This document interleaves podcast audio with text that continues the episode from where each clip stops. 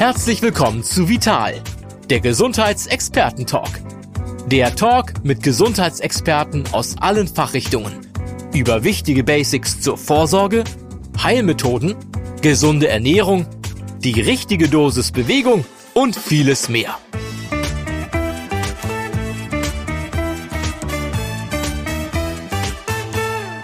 Herzlich willkommen zur neuen Folge von unserem Podcast Vital, der Gesundheitsexperten-Talk.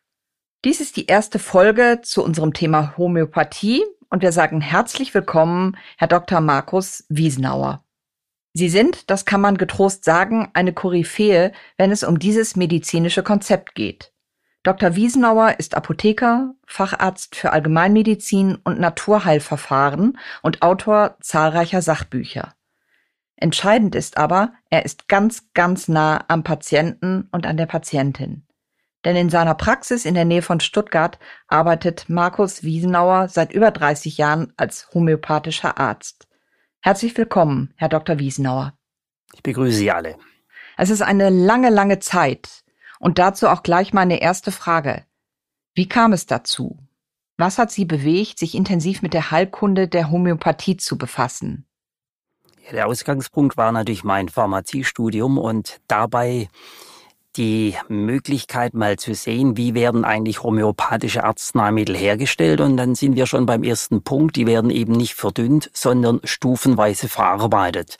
Und das fand ich so was Spannendes und gleichzeitig dann auch zu erleben in einer öffentlichen Apotheke, wie Patientinnen und Patienten nach solchen Arzneimitteln fragen und dann auch zu hören, wie gut diese Arzneimittel wirken. Das Ganze zusammengenommen hat mich dann auch veranlasst, Medizin zu studieren und, wie Sie schon gesagt haben, dann als Facharzt für Allgemeinmedizin mich in eigener Praxis niederzulassen. Der Umstand, dass Sie so früh Homöopathie kennengelernt haben, ist das so, dass es für Schulmediziner ungewöhnlich war? Sprich, vor 30 Jahren äh, waren Ihre Kollegen da eher überrascht, dass Sie sich diesen Teil der Medizin gewidmet haben? Ich denke, das ist damals so wie heute, dass natürlich der Arzt immer durch irgendwelche Umstände zu diesem Themenbereich kommt. Häufig habe ich das in meinen Fort- und Weiterbildungsveranstaltungen so erlebt, dass die Teilnehmerinnen und Teilnehmer mir gesagt haben, aufgrund eigener Erfahrungen, Erlebnisse sind sie zur Homöopathie gekommen. Und das ist ganz, ganz häufig ein Dreh- und Angelpunkt. Eigene Erlebnisse ist bei meinen Kolleginnen, bei meinen ärztlichen Kolleginnen ganz, ganz häufig eben die Frage Schwangerschaft, Entbindung, dann die eigenen Kinder, wo die Homöopathie sehr erfolgreich eingesetzt werden kann. Oder aber, was ich auch sehr häufig erlebt habe in den letzten Jahrzehnten, dass eben ein ärztlicher Kollege zu mir sagt, ich habe eine schwere Erkrankung, die man konventionell, also mit der sogenannten Schulmedizin nur bedingt behandeln kann und äh, dann eben sich äh, anderen Möglichkeiten zuwendet. Wobei ich jetzt bewusst das Wort Alternativmedizin vermeide, weil die Homöopathie keine Alternative ist. Das muss man immer wieder ganz deutlich sagen.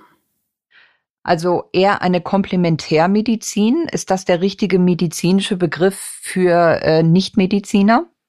Das ist richtig. Man spricht äh, von der Komplementärmedizin, weil es gibt im Grunde genommen nur eine Medizin, nämlich die Medizin, um kranken Menschen zu helfen. Dazu gibt es ganz verschiedene Zugangswege.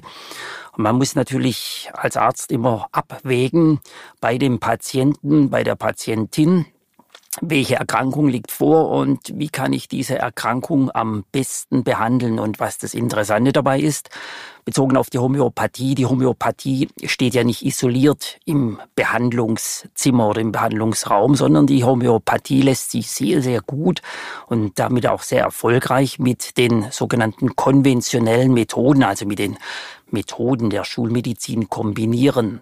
Man spricht übrigens zunehmend auch von integrativer Medizin und das ist auch nochmal ein weiterer Aspekt. Man integriert die Homöopathie und weitere Naturheilverfahren in das bestehende medizinische Konzept.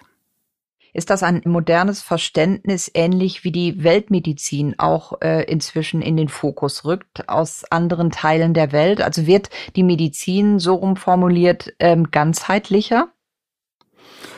So könnte man das sicherlich ähm, formulieren, insbesondere auch deswegen, weil ja unsere europäische Naturheilkunde und da kann man natürlich, wenn man so will, auch die Homöopathie mit einbeziehen, weil diese europäische Naturheilkunde sehr, sehr viel Analogien besitzt, zum Beispiel zur indischen Medizin, zur ayurvedischen Medizin, zur chinesischen Medizin, zur traditionellen chinesischen Medizin. Und es ist immer das Ganzheitliche, was dabei im Mittelpunkt steht. Ist es so gewesen, dass Sie sich grundsätzlich und intuitiv schon früher immer der Ganzheitlichkeit gewidmet haben? Also mein Verständnis von Schulmedizin ist oft so, dass viele ihrer Kolleginnen und Kollegen in eine bestimmte Disziplin wandern und sich dann spezialisieren und ein, ein ganzheitlicher Zugang ist ist vielleicht auch medizinphilosophisch eine, ein, ein anderer Weg, der da eingeschlagen wird. Ja, ich habe zum Beispiel einen, einen Homöopathielehrer gehabt, der war gynäkologischer Chefarzt hier an einem Klinikum in der Region Stuttgart. Und ich fand es immer faszinierend, dass bei ihm zum Beispiel in seiner Ambulanz eben oft an manchen Tagen mehr Kinder und Männer saßen als Frauen. Und das war für mich ein ganz eindeutiger Impuls, ähm, dass ich eben das Fachgebiet der Allgemeinarztmedizin, der Hausarztmedizin gewählt habe, weil ich hier die ganze Bandbreite sehe, bei welchen Patienten, in welcher Generation man was und wie behandeln kann. Und es ist ganz klar, dass es natürlich viele Erkrankungen gibt, die muss man nur oder rein konventionell behandeln. Ich will Ihnen gerne mal das Beispiel des Diabetes mellitus nennen. Das ist überhaupt keine Domäne weder der Homöopathie noch der Naturheilkunde. Dann gibt es auf der anderen Seite so lieb natürlich. Und erklären einmal kurz, ähm, äh, ist das Diabetes 1 oder 2? Das ist, glaube ich, bei vielen Menschen geht das immer noch sehr, sehr durcheinander. Ja, diese Blutzuckerkrankheit, die ja nun ganz grob eingeteilt wird äh, in Typ 1 und Typ 2. In beiden Situationen ist zu wenig Insulin, quasi Insulinproduktion vorhanden. Und es bedarf natürlich der Zufuhr von Insulin, beziehungsweise man behandelt mit Antidiabetika, insbesondere den Typ 2. Und äh, da, wo etwas fehlt, wo etwas ergänzt, ersetzt werden muss, das kann die Homöopathie nicht leisten. Sie kann natürlich unterstützend gegeben werden, um zum Beispiel den Blutzuckerspiegel besser einregulieren zu können. Aber das ersetzt in gar keiner Weise natürlich die konventionelle Vorgehensweise. Und welche Krankheitsbilder sind äh, typische Krankheitsbilder, wo Sie die Komplementärmedizin einsetzen? Also man kann es ganz grob einteilen, ähm, insbesondere in der Kinderheilkunde. Bei Kindern kann man die Homöopathie sehr, sehr breit einsetzen. Hier sind es vor allem Dingen die akuten Infekte, die ja typischerweise virusbedingt sind. Es ist dann insbesondere auch die Infektanfälligkeit. Und äh, ein zweites ganz großes Thema sind natürlich die allergischen Erkrankungen, jetzt nicht nur bei Kindern, Heranwachsenden, sondern auch bei den Erwachsenen überhaupt.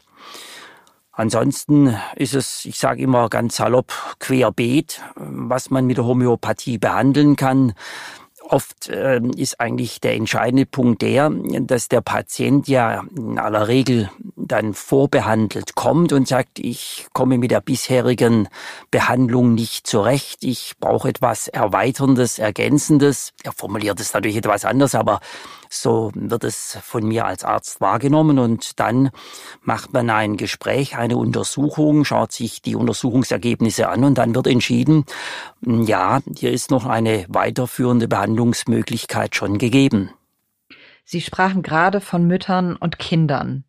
Ähm, auf den Spielplätzen der Republik äh, haben jede Menge Mamas zumindest einen Anika Globuli in der Tasche und benutzen es selbstverständlich als SOS-Hilfe bei Kratzern und blauen Flecken.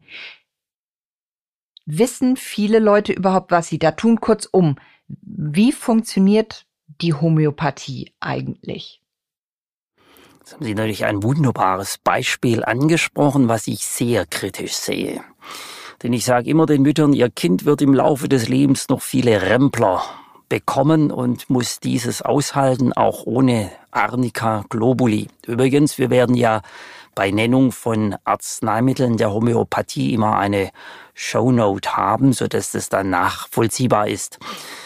Und bei Arnica ist es eben so, das kann man natürlich schon einsetzen als ein Arzneimittel, um zum Beispiel Prellungen, Blutergüsse und überhaupt Verletzungsfolgen zu behandeln. Aber man sollte wirklich nicht bei jedem kleinen Rempler gleich zu den Globuli greifen. Also es ist eine klassische ähm, Behandlungsmethode von Helikoptermüttern, die sofort zur Hilfe eilen.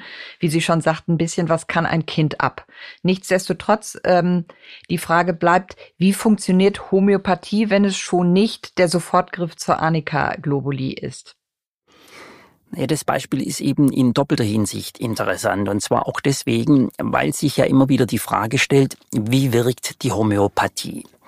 Also, dass die Homöopathie wirkt, hat sie ja in ihren 225 Jahren weltweiten Bestehens ja immer und immer wieder gezeigt, abgesehen von den vielen wissenschaftlichen Untersuchungen, die es gibt. Die Frage, wie sie wirkt, ist in der Tat bisher so nicht, ich sage jetzt mal, eindeutig zu belegen. Aber es gibt da natürlich eine ganze Reihe von Hypothesen, die kann man ableiten. Und zwar weiß man, dass die Selbstheilungskräfte zumal bei Kindern viel aktiver sind als bei älteren oder alten Menschen. Und man beobachtet als praktizierender Arzt immer wieder, dass gerade bei Kindern die Homöopathie besonders schnell wirkt, zum Beispiel in Akutsituationen. Das hat aber nichts mit Zuwendung zu tun, um das gleich dazu zu sagen. Und wenn man das dann mal vergleicht im Ansprechen, im schnellen Ansprechen der homöopathischen Arzneimittel bei älteren Menschen, bei vorbehandelten Menschen, dann ist es oftmals Zeit verzögert. Es dauert länger, bis dann das homöopathische Arzneimittel wirkt. Und wenn man darüber mal nachdenkt, kommt man eigentlich relativ schnell zu dem Punkt, dass man sagen muss, in irgendeiner Form, wie genau kann ich Ihnen auch nicht sagen, aber in irgendeiner Form sind es die Selbstheilungskräfte, die gezielt, spezifisch durch das homöopathische Arzneimittel aktiviert werden. Und äh, in dem Zusammenhang ist es eigentlich wie so ein Schlüssel-Schloss-Prinzip. Denn wenn Sie das nicht passende Arzneimittel der Homöopathie einnehmen, tut sich nichts. Wenn Sie das passende Arzneimittel einnehmen, dann wird sich in aller Regel bei Akuterkrankungen relativ rasch eine Symptombesserung, eine Linderung der Beschwerden einstellen. Wenn es natürlich jetzt eher was Chronisches ist, kann man das natürlich nicht von heute auf morgen erwarten. Und es ist auch wiederum ein Hinweis auf die Selbstheilungskräfte, dass es dann einfach eine gewisse Zeit dauert. Das kann, wenn Sie jetzt mal ältere Menschen nehmen, die beispielsweise unter einem Gelenkverschleiß, unter einer Arthrose leiden, dass man bei diesen Menschen natürlich schon einen langen Atem braucht unter der homöopathischen Behandlung, um dann eine gewisse Besserung der Bewegungsfähigkeit zu erreichen und andererseits eine Schmerzlinderung. Wären Sie so nett, ganz häufig begegnet einem die Ähnlichkeitsregel, wenn man sich mit Homöopathie beschäftigt. Können Sie uns griffig erklären, was damit gemeint ist und was das bedeutet? Oh, das ist im Grunde genommen ganz einfach in unserer jetzigen Zeit. Letztlich ist es mit einer Art Impfung zu vergleichen. Impfung bitte jetzt natürlich in Anführungszeichen. Also man gibt den krankmachenden Stoff und will damit erreichen, dass der Körper über seine Selbstheilungskräfte dann gewissermaßen gesundet. Und in der Homöopathie ist es ja letztlich vergleichbar. Man gibt dem Gesunden einen krankmachenden Stoff und schaut, was entwickelt er für Symptome. Paradebeispiel ist natürlich die Küchenzwiebel, die dann im homöopathischen Bereich in lateinischer Sprache als Allium cepa bezeichnet wird.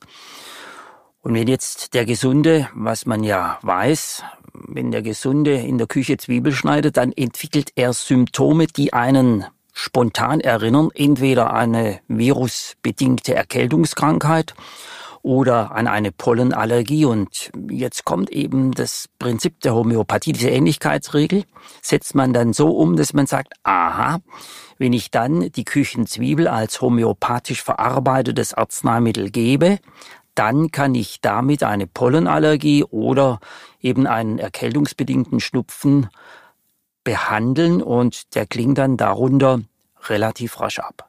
Sie haben gerade davon gesprochen, dass man es ein bisschen mit den, also wirklich im entferntesten Sinne mit den Impfungen vergleichen kann. Bedeutet das dann im gleichen Maße, dass ich auch da eine Art Impfreaktion habe als Allergiker, wenn ich das zum ersten Mal einnehme, sprich, dass ich viel niesen muss? Das ist die sogenannte Erstverschlimmerung, die kann natürlich unter einer homöopathischen Behandlung auftreten. Das ist abhängig davon, in welcher Arzneistärke man das homöopathische Arzneimittel dem Patienten gibt. Ich empfehle ja in meinen Büchern zum Beispiel Homöopathie für die ganze Familie. Da empfehle ich immer Arzneistärken in Form der sogenannten D-Dora 6 oder D-Dora 12. Das bedeutet, dass der Arzneistoff sechs oder zwölfmal verarbeitet wurde. Und das sind so die Arzneistärken, die sich für eine Selbstbehandlung besonders gut eignen. Und da ist eine solche Erstreaktion, so wie man es zum Beispiel jetzt hört von den Impfungen, eine solche Erstreaktion ist dabei eher unwahrscheinlich, geht gegen Null. Was genau sind diese für viele, die sich noch nicht mit Homöopathie beschäftigt haben, geheimnisvollen Abkürzungen. Was ist D6? Sie sprachen von D12. Es gibt C200. Was genau ist das? Wie kann ich mir das vorstellen als nicht wissenschaftlich gebildeter Mensch?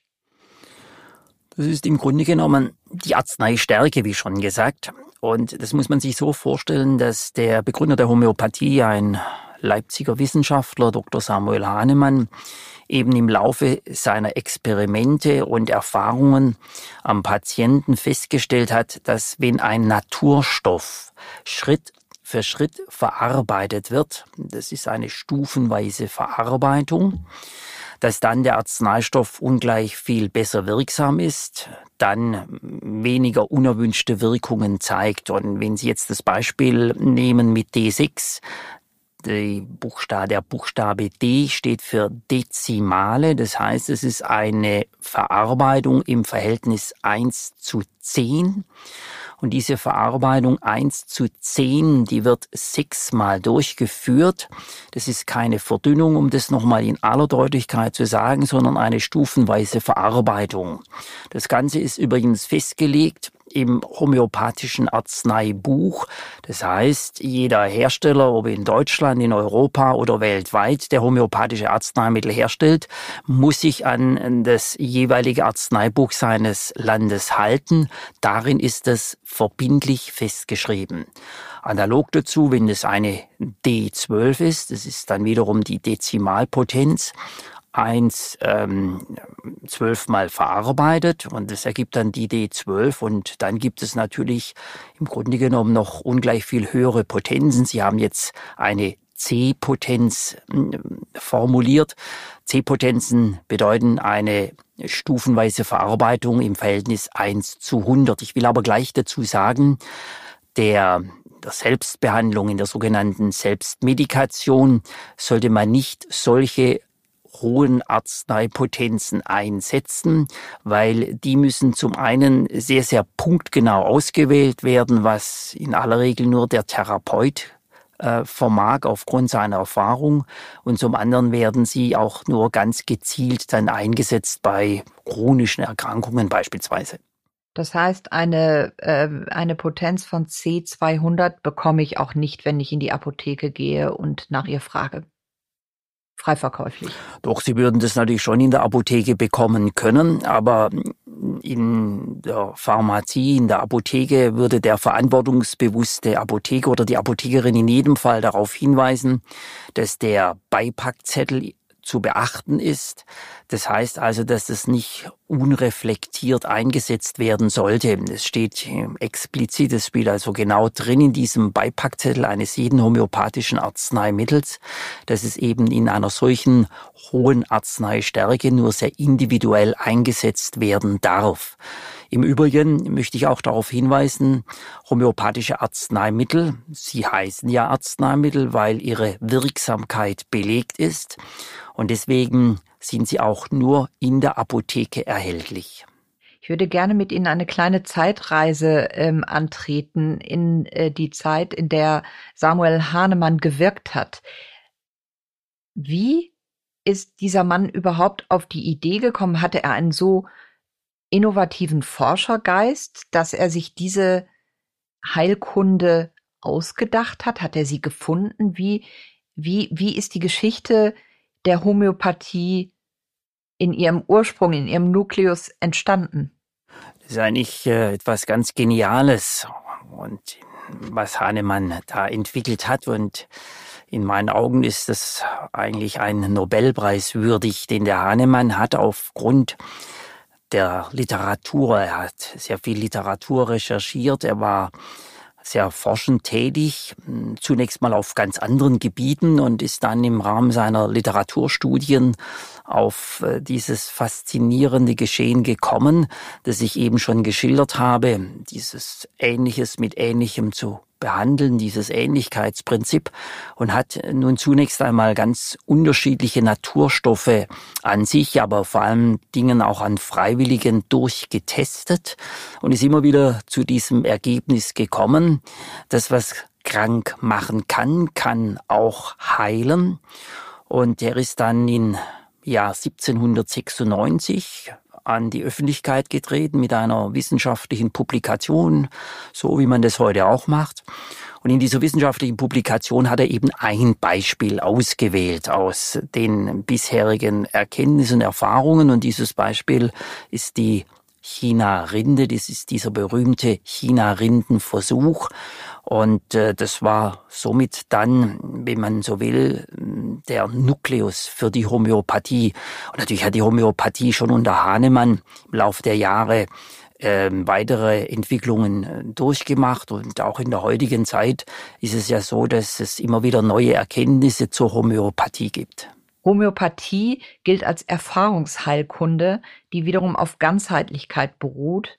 Was genau bedeutet das? Ist das aus moderner Sicht, manchmal ist es ja so interessant von früher auf heute zu gehen, ist es dieses auf sich selbst achten, eine, eine bestimmte Form von Acht, Achtsamkeit, die grundsätzlich in dieser ähm, Heilform liegt? Sind sicherlich mehrere Komponenten. Also diese sogenannte Erfahrungsheilkunde, das ist ja eine Begrifflichkeit, die heute so eigentlich äh, gar nicht mehr unbedingt verwendet wird. Denn Erfahrung bedeutet ja, ich habe mit einem Arzneimittel oder mit einer Methode Kenntnisse im Laufe der vielen Jahrzehnte bei der Homöopathie im Laufe der 225 Jahre angesammelt. Und diese Erkenntnisse werden dann angereichert, zum Beispiel durch wissenschaftliche Untersuchungen. Und dann sind wir bei dem modernen Begriff oder eigentlich heutzutage verwendeten Begriff der Evidenz. Und im Fall der Homöopathie ist es eben so, dass da ganz viel Erfahrung in der Literatur dokumentiert ist.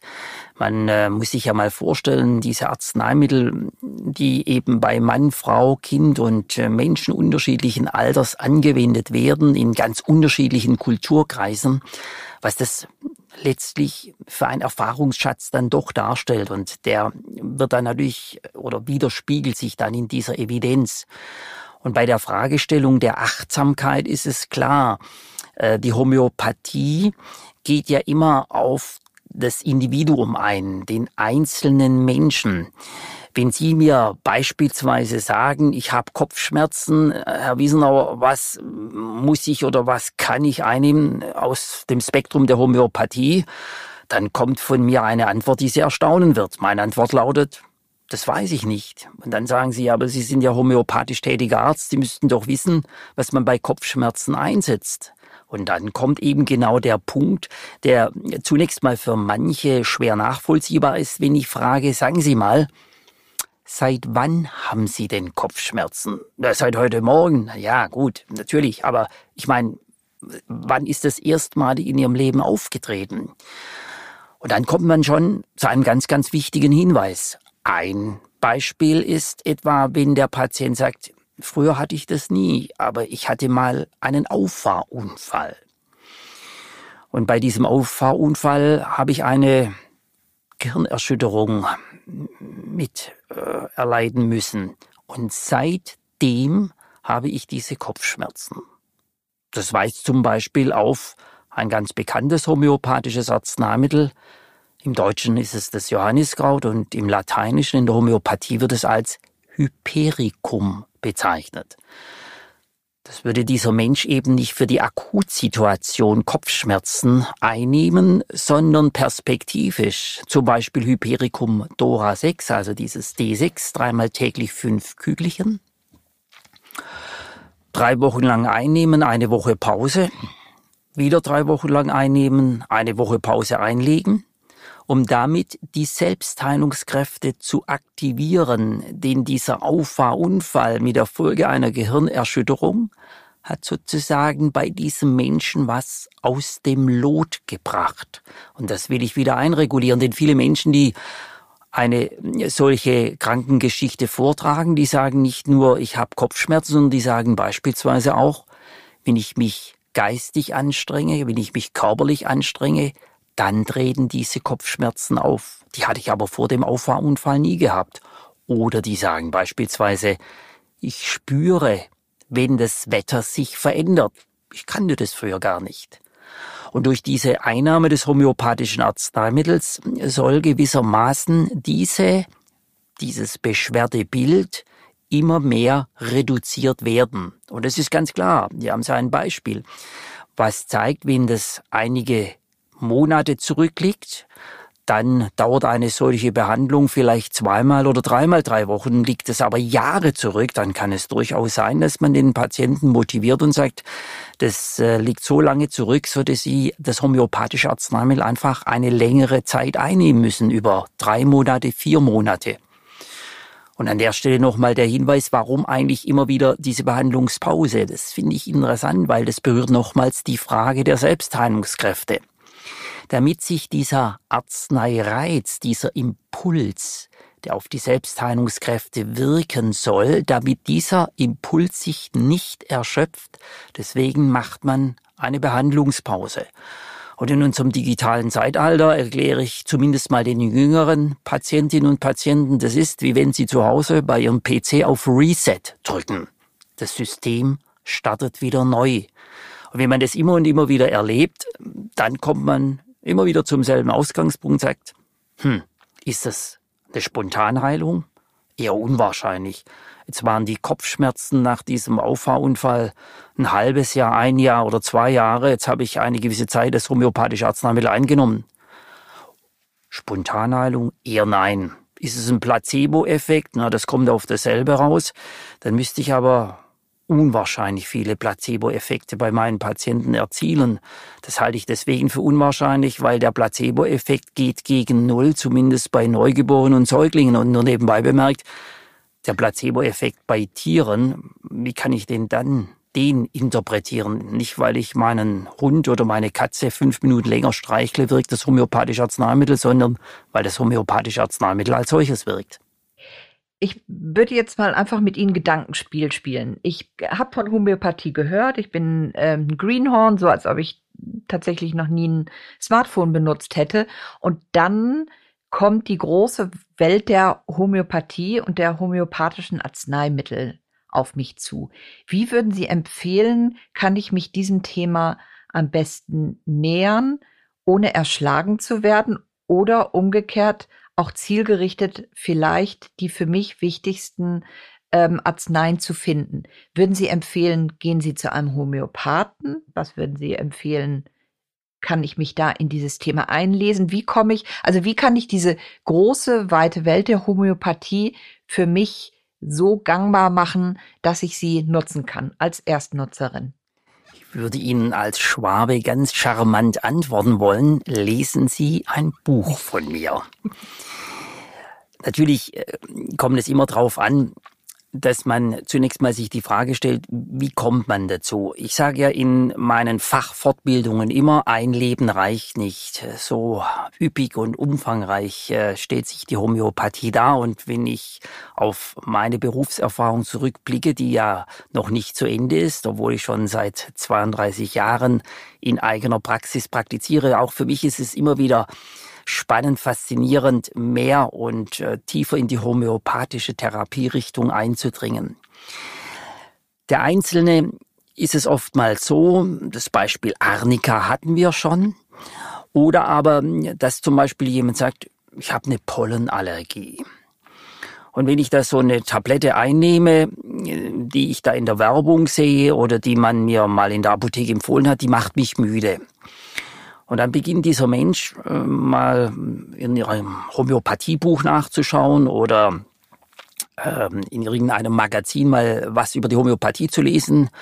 Geht er in der Apotheke und sagt sie, ich habe wieder solche starke Beschwerden durch den Pollenflug. Ich, ich hätte gerne mal ein homöopathisches Arzneimittel. Und in Deutschland sind sehr viele Apotheken stark ausgeprägt in Richtung Homöopathie aufgrund der großen Nachfrage. Und dann würde beispielsweise einem solchen Betroffenen das Arzneimittel Galphimia empfohlen werden. Dieses Galphimia, eine mittelamerikanische Pflanze, die sich in der Arzneistärke D6 bewährt hat zur Behandlung einer akuten Pollenallergie. Das nimmt man dann ein, beispielsweise am in den ersten Tagen etwa alle Stunde oder alle zwei Stunden fünf Globuli oder aber Statt fünf Globuli kann dann auch eine Tablette im Mund zergehen lassen. Und sobald man spürt, die Symptomatik bessert sich, reduziere ich die Einnahmehäufigkeit. Und dann sagt der Patient, nachdem er das eine gewisse Zeit eingenommen hat, naja, die für mich zutreffenden ähm, Pollenflugzeit ist jetzt vorbei und ich habe auch keine Beschwerden mehr und deswegen hat er ganz instinktiv das homöopathische Arzneimittel eingesetzt. Und dann spricht er mal drüber oder macht sich Gedanken und sagt, naja, ich habe da solche Kügelchen oder so kleine Tablettchen aus einer Apotheke empfohlen bekommen. Also das war ganz erstaunlich. Die haben mich gar nicht müde gemacht. Aber ich hatte den Eindruck, äh, dass mit den Augen Tränen, Augenjucken, hm, der Nasenfluss, dieses äh, Niesen ständig und äh, dass es an der Nase juckt, das war dieses Jahr also bei weitem nicht so stark. Kommt sofort die Gegenrede, na gut, vielleicht war dieses Jahr der Pollenflug auch nicht so ausgeprägt. Könnte natürlich sein. Und im nächsten Jahr sagt der Patient hm, oder der Betroffene, ich mache das gleiche wieder. Und dann stellt er fest, tatsächlich, die Symptome sind deutlich geringer. Ich muss zum Beispiel dieses besagte Galphimia D6 gar nicht mehr so häufig einnehmen. Warum? Weil gerade bei diesem Stichwort Allergien, bei dem Stichwort Pollenallergie, die Homöopathie einen Heilungseffekt hat. Ja, in gewisser Hinsicht vergleichbar mit der Hyposensibilisierung. Denn auch die Hyposensibilisierung bedient sich im Grunde genommen des gleichen Prinzips wie die der Homöopathie. Und auch bei der Hyposensibilisierung, wo man natürlich das per Spritzen macht, kann man natürlich auch per Tabletten machen, aber in aller Regel per Spritzen. Das ist natürlich ungleich viel zeitaufwendiger. Auch da kommt man natürlich letztlich zu dem Punkt, dass man weniger allergisch reagiert. Vergleichbar ist das mit der Homöopathie. Und so gibt es ganz viele einzelne Beispiele, wo der Patient zunächst mal sagt, er informiert sich, habe ich da mal was ausprobiert, das funktioniert, und wenn es sich dann um eine Erkrankung handelt, die man eben nicht selber behandeln kann in der Selbstmedikation, jetzt nehmen Sie beispielsweise das Thema Magen oder Darm, dann geht man zum Arzt. Meistens ist es dann ja auch eine Empfehlung, dass ein neuer Patient, der in meine Praxis kommt, zu mir sagt, Herr Dr. Wiesenauer, Herr oder Frau so und so haben mal empfohlen, dass ich zu Ihnen komme. Und dann bringt der Patient seine Untersuchungsbefunde mit. Das muss ich ja nicht nochmal alles durchtesten bei den Patienten. Und der Patient sagt dann, na ja, ich habe immer wieder das Problem mit dem Stuhlgang, habe schon eine Darmspiegelung durchführen lassen. Gott sei Dank, da ist nichts Auffallendes rausgekommen, kein krankhaftes Ergebnis. Und trotzdem habe ich unverändert Beschwerden. Und das ist natürlich eine Situation, wo dann der Patient von mir nicht nur erwartet, welches Arzneimittel er einnehmen soll, welche Kügelchen, sondern der erwartet mehr. Und damit sind wir wieder bei Hahnemann. Den Hahnemann wird ganz häufig äh, missverstanden. Denn der Hahnemann hat so in der Sprache seiner Zeit vor 225 Jahren seinen Patienten unmissverständlich gesagt, ändere dein Leben. Und wenn Sie jetzt sagen, huch, was ich alles ändern soll, dann sage ich Ihnen, heute in der Medizin spricht man von lebensstilverändernden Maßnahmen. Das ist nichts anderes, als was Hahnemann gemeint hat. Und auch das möchte natürlich der Patient von mir wissen. Wie soll er seine Ernährung umstellen? Was soll er anders machen? Und das ist die Basis, neudeutsch Basic. Und mit dieser Basistherapie, das ist so das eine Standbein, was vom Patienten kommt, das andere Standbein, was von mir als Arzt kommt. Und mit beiden Beinen steht man dann auf dem Boden und dann kann die Behandlung durchgeführt werden. Sie haben gerade das Beispiel eines Menschen genannt, der ähm, einen empfindlichen Magen hat. Haben Sie als ganzheitlich auch intensiv hinguckender Arzt und empathisch teilnehmender Mensch, haben Sie eine, haben Sie eine große Veränderung bei den Menschen äh, empfunden, die vor Ihnen sitzen und Hilfe suchen? Da ist meine Antwort, die ist natürlich gegenüber dem Patienten etwas ausführlicher, aber meine Antwort fußt eigentlich auf zwei Prinzipien der Homöopathie, zwei Prinzipien der Naturheilkunde, indem ich dem Patienten sage, das ist die gesunde Ernährungsweise, Homeoffice lässt grüßen, und in der Freizeit die Bewegung in frischer Luft. Homeoffice lässt grüßen, denn das ist ganz mhm. klar. Wenn ich natürlich jetzt eine solche Umstellung habe mit meinem Arbeitsplatz, dann ist natürlich die Ernährungsweise nicht so, wie sie sein soll, ganz häufig zumindest. Und viele Menschen legen ja an Gewicht zu, was aus meiner Sicht nicht sein müsste.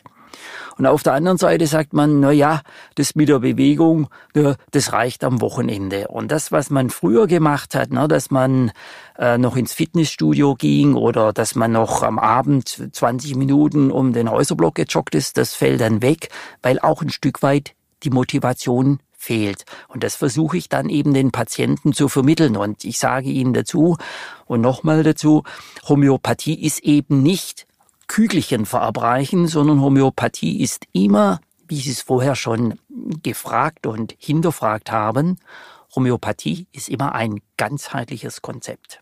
Herr Dr. Wiesenauer, das ist wie eine Steilvorlage für den Übergang. Ich möchte mich erstmal ganz herzlich für unser erstes Gespräch bedanken, denn unser nächstes Thema in unserer nächsten Folge äh, wird das behandeln, was Sie gerade angesprochen haben, Bewegungsschmerzen. Und die passieren nicht durch zu viel Bewegung, sondern häufig durch Bewegungslosigkeit. Ich bedanke mich schon mal ganz herzlich für dieses Gespräch und bis zum nächsten Mal. Bis dann.